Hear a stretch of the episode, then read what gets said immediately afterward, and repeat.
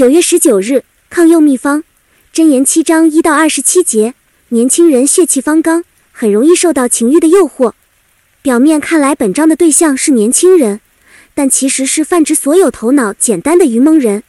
本章较罕见的是以近乎戏剧的手法去描述行淫妇人引诱人的经过。作者的用意当然不只是说故事，而是为了揭露他的计谋，让我们知道怎样免受诱惑。前五节有两处值得注意：第一是两次把父亲的训诲称为命令，语气十分强烈。意思是这训诲一定要遵守，没有选择的余地。第二是作者在四节是智慧为姐妹和亲人，与五节的淫妇和外女成为对比。前者是爱护你的，应当亲近；后者是要加害你的，因此要远离。如果不分青红皂白，就必定铸成大错。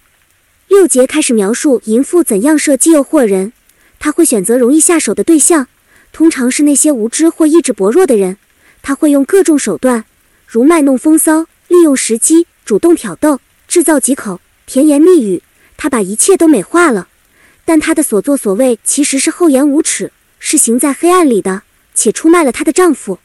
她的言语使人受迷惑，失去理智。二十二节生动刻画了愚人受迷惑的可怜模样。他以欢乐味儿引愚人上吊，最终把人推入死亡的深渊。最后，作者再次警告：放纵情欲的人就是自寻死路。